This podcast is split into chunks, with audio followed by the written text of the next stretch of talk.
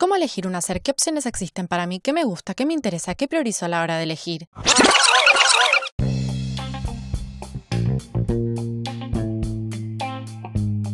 Miren cuántas preguntas nos aparecen cuando proyectamos hacia adelante.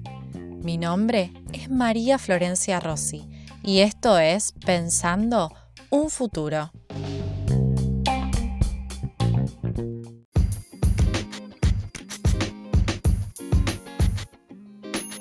En el episodio de hoy les traigo una nueva entrevista, en este caso a un estudiante avanzado de una carrera universitaria. Recuerden que escuchar experiencias es una buena pista a la hora de elegir qué estudiar. Además, les sugiero prestar especial atención al plan de estudios y al campo ocupacional. Hoy veremos filosofía UBA.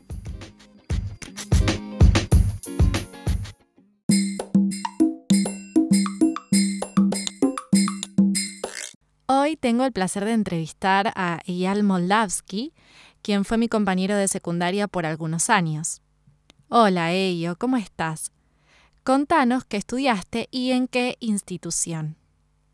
Bueno, hola Flor, ¿cómo va? Efectivamente fuiste mi compañera en el Pele en unos hermosos años del secundario y yo después estudié filosofía en Puan, en UBA, en la Facultad de Filosofía y Letras. ¿Cuánto dura la carrera y cómo es el plan de estudios? Bueno, lo que dura la carrera es una pregunta complicada de contestar porque depende obviamente mucho de tu voluntad y de la cantidad de materias que curses. Eh, creo que más de cuatro por cuatrimestre no se puede hacer de forma legal, esto no estoy 100% seguro, pero habría que chequearlo. En general la gente hace eh, dos materias y un seminario, o dos materias y un idioma. Hacer tres materias de las materias, digamos, troncales o clásicas es como bastante carga y es complicado porque las materias tienen mucha carga horaria.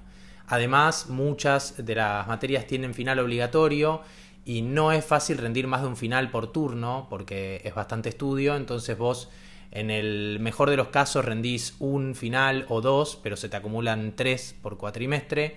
Entonces muy probablemente vayas arrastrando finales, lo que dificulta un poco el avance como para establecer eh, una duración.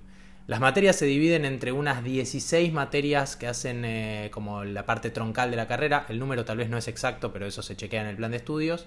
Y a eso hay que agregarle unas cuatro materias que son de especialidad, que las especialidades puedes elegir entre las que ya existen y te ofrece la carrera o armar una propia mediante una carta de presentación en la facultad que en general lo aprueban sin mayor inconveniente. Tres seminarios, dos idiomas tres materias que se eligen de una lista de materias posibles y tres materias más que pueden ser o no de tu carrera, de filo o de otra carrera. Eh, más o menos ese es el plan de estudio. Eh, creo que no me estoy olvidando de nada. Sí, perfecto. Eh, estoy chequeando el plan de estudios. El ciclo de formación general tiene 14 materias del cual tenés el tramo básico con materias como historia de la filosofía antigua, historia de la filosofía medieval, lógica, ética, metafísica, filosofía política, y luego un tramo electivo donde tenés que seleccionar tres materias.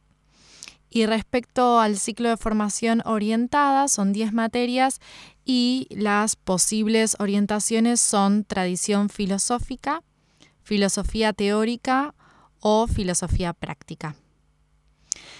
Pero bueno, como vos decías, el plan de estudio se puede chequear en la página. Lo que me interesa es que me cuentes qué te llevas de positivo vos de la cursada.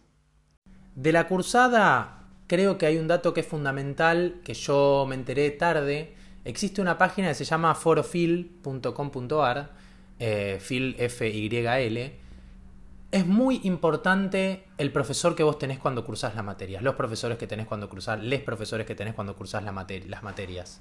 Eh, un profesor cambia completamente la cursada. No solo el contenido que se ve cambia mucho entre cátedras, sino los profesores de los prácticos, les profesores de los prácticos, son muy relevantes para la experiencia que se tiene en la carrera. Esto es algo que yo me enteré a los más o menos dos años de la carrera y digamos, hay materias que me hubiera gustado cursar de otra manera. Eh, es muy, muy, muy importante o hablar con alguien que ya haya cursado o entrar al foro en donde hay una cantidad de data infinita eh, y averiguar bien con qué profesores hacer cada materia porque eh, de verdad cambia muchísimo la experiencia de la materia, los contenidos que se ven y la experiencia de la cursada. ¿Y qué obstáculos sentís que tuviste durante la cursada? Creo que el mayor obstáculo que tiene Filo en general, digamos, tiene un par de obstáculos formales, que es en primer lugar hay poca oferta horaria. Eh, en segundo lugar, no siempre las materias salen todos los cuatrimestres de la forma ordenada que uno quisiera y eso a veces te obliga a retrasarte porque vos querías hacer, eh, digamos, Metafísica 2, que no existe así, sino que se llama Problemas de Metafísica, pero que viene después de haber cursado Metafísica.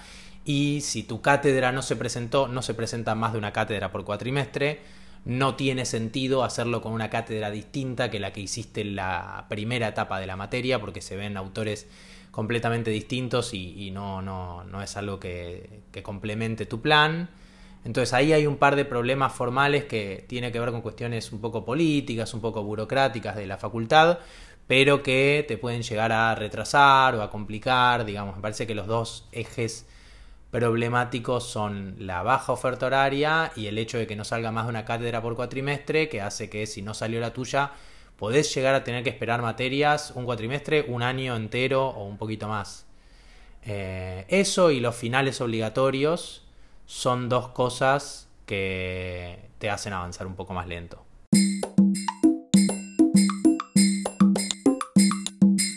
Bueno, en todos los episodios me gusta hacer una pregunta específica para cada carrera buscando derribar algunos mitos. Y ya tengo pensada cuál va a ser la pregunta que te quiero hacer a vos. En particular solemos imaginarnos que el filósofo es una persona que vive haciéndose preguntas existenciales. ¿Es esto cierto? ¿Podemos pensar la filosofía de una manera menos teórica y más aplicada a la práctica?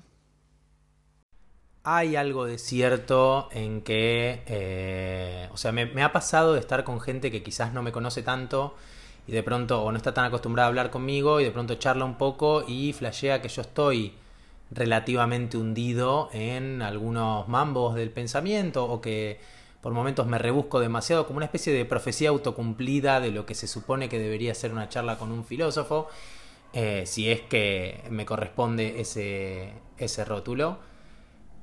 De cualquier forma, creo que la filosofía tiene un vínculo muy concreto con la vida cotidiana y esto es algo que incluso a mí me costó entender, pero la filosofía en realidad son las preguntas que están de fondo para las cosas que hacemos en nuestra vida, no son las preguntas que están de fondo en paralelo a nuestra vida. Eh, yo creo que el marco teórico filosófico que tengo es una línea que después se expresa en, en, las formas en las que vivo, en cómo me vinculo con la gente, con mis amigos, en las decisiones que tomo.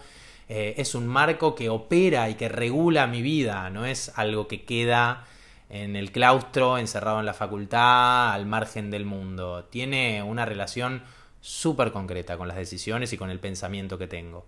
¿Y qué le recomendarías a alguien que quiera estudiar filosofía?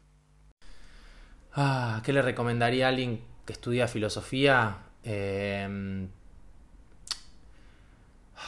que no lo haga.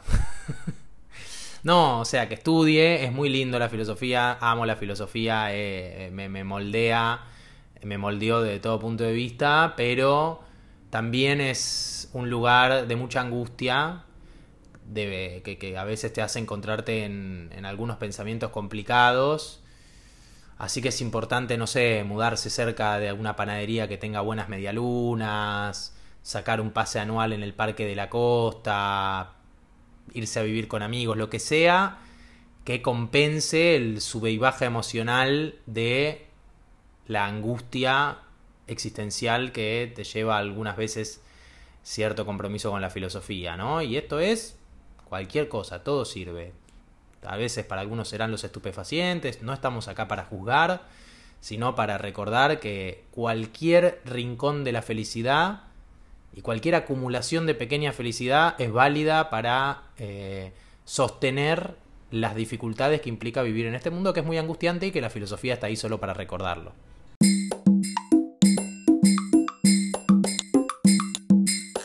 ¿Pudiste ejercer tu formación en algún trabajo? ¿O sentís que la formación en filosofía incide o complementa otros trabajos que realices?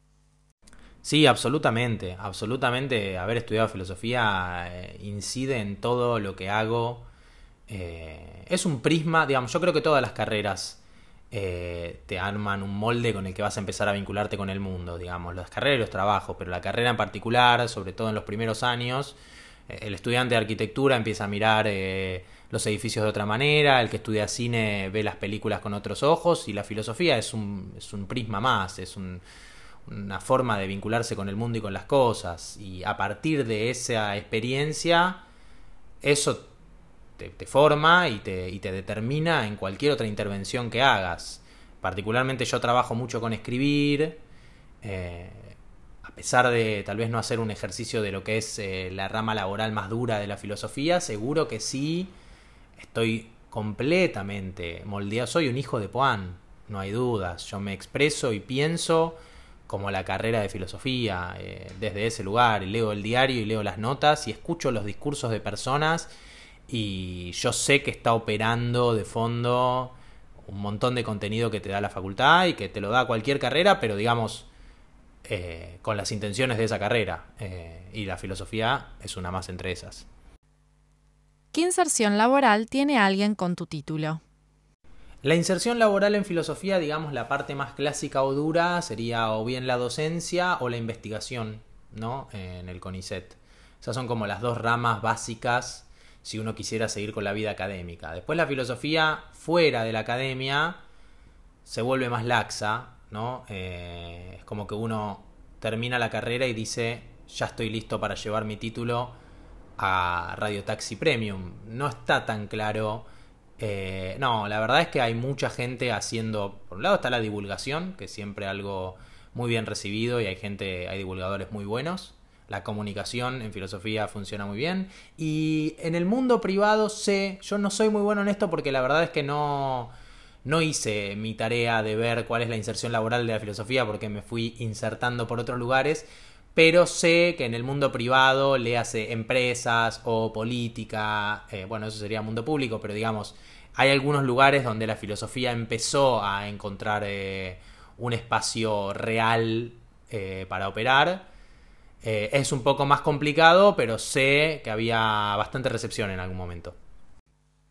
Sí, claro. Tengo entendido que sí, los filósofos pueden insertarse en, por ejemplo, organismos públicos, en el diseño de políticas y proyectos.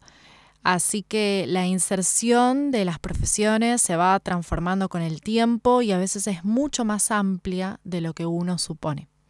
Por eso de mi parte quería agradecerte tu participación, que nos hayas contado tu experiencia, seguramente va a ser sumamente importante para quienes estén eligiendo qué estudiar y filosofía sea una de sus opciones, ¿no? Muchas, muchas gracias. Bueno, mil gracias a vos por invitarme. Eh, la verdad es que sí, creo que escuchar experiencias de personas que pasaron por los lugares que estamos recorriendo nosotros es fundamental para... Eh, sobre todo porque creo que hay algo muy intimidante cuando uno llega a la universidad y cuando uno llega a la carrera. De pronto hay un montón de palabras y cosas que uno no entiende y uno empieza a escuchar finales, correlativas y, es un glosario nuevo y te, te, apunás y te sentís chiquito y sentís que, todo, que toda la gente sabe y vos no sabés, pero eh, muy rápidamente descubrís que no es más que un idioma, que hay que aprenderlo, que se aprende muy rápido y que el gran atajo para sentirse parte de ese mundo son eh, los egresados o quienes están hace más tiempo en la carrera para eh, suavizar esa transición que a veces es un poco complicada, pero que no es nada grave y que se resuelve muy rápido. Así que muchísimas gracias. Eh, espero que sirva y que aliente a la gente a al menos a llegar más preparada a la carrera. Es una linda carrera, es una carrera con muchos matices, pero es una muy hermosa forma de vincularse con el mundo. Un beso grande a todos y todas. Dejo con toda esta información. Recuerden que cualquier consulta que tengan la pueden dejar en el Instagram. Mi nombre es María Florencia Rossi y esto fue Pensando un futuro.